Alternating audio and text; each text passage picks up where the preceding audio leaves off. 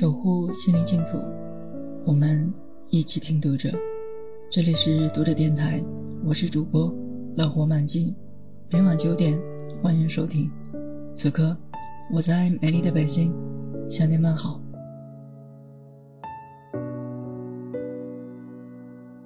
国庆假期期间追了一部电视剧《大山的女儿》，很多情节让我潸然泪下。很久没有为一部电视剧的桥段而感动，而这次第一书记黄文秀的事迹戳动了内心最柔软的部分。读者电台今天起播出系列节目《大山的女儿》，黄文秀，芳华无悔。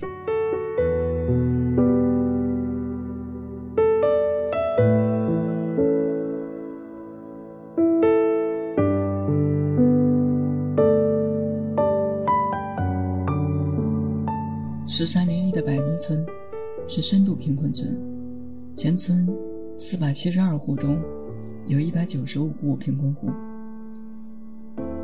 十一个自然屯分布很分散，最远的屯距村部十三公里，好几个屯和村部的距离都在十公里以上。初到村里，黄文秀就碰了钉子：我们这里穷了这么多年，真的能脱贫吗？你一个女娃能行吗？一些村民议论纷纷。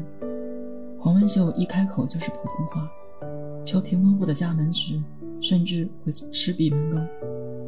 好不容易进去了，打开笔记本，群众也不愿多说。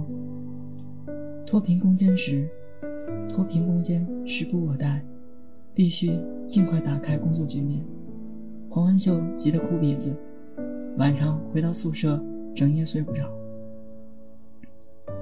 要取得群众的信任，就要从内心把群众当亲人，急他们所急，想他们所想，真正和他们打成一片。黄文秀在向有驻村经验的同事和村里的老支书请教后，悟出了这些道理。他改变了工作方法，到贫困户家不再拿着本子问东问西，而是脱下外套。帮助他们扫院子、干农活。贫困户家里没人，他就去田里帮他们摘砂糖橘、种油茶，一边干活一边唠家常。他不说普通话了，学着说方言。五十三岁的贫困户韦乃琴回忆起黄文秀，泪水在眼里打转。老韦清楚地记得，黄文秀往他家里跑了十二次，细心了解他家的实际困难。分析贫困原因，商量对策，帮他申请扶贫贴息贷款。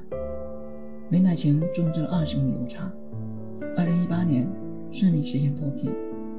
他一心一意帮我，像我的女儿一样。梅乃晴说。群众从开始接纳黄文秀，到打心眼里喜欢他、敬重他。山路太远，黄文秀还要不时去镇里、县里开会。为了提高工作效率，他将私家车开到村里当工作车用。到二零一九年三月二十六日，驻村满一年，汽车仪表盘上显示的里程数正好增加了二点五万公里。当天，他发了一条微信朋友圈：“我心中的长征。”黄文秀曾对朋友说：“长征中，战士死都不怕，在贫困路上，这点困难。”怎么能阻止我前行？作为宿春第一书记，不惑全胜，绝不手硬。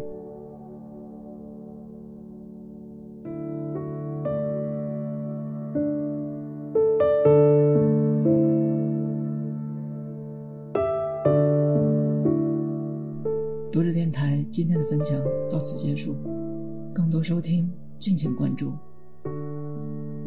晚安，好梦。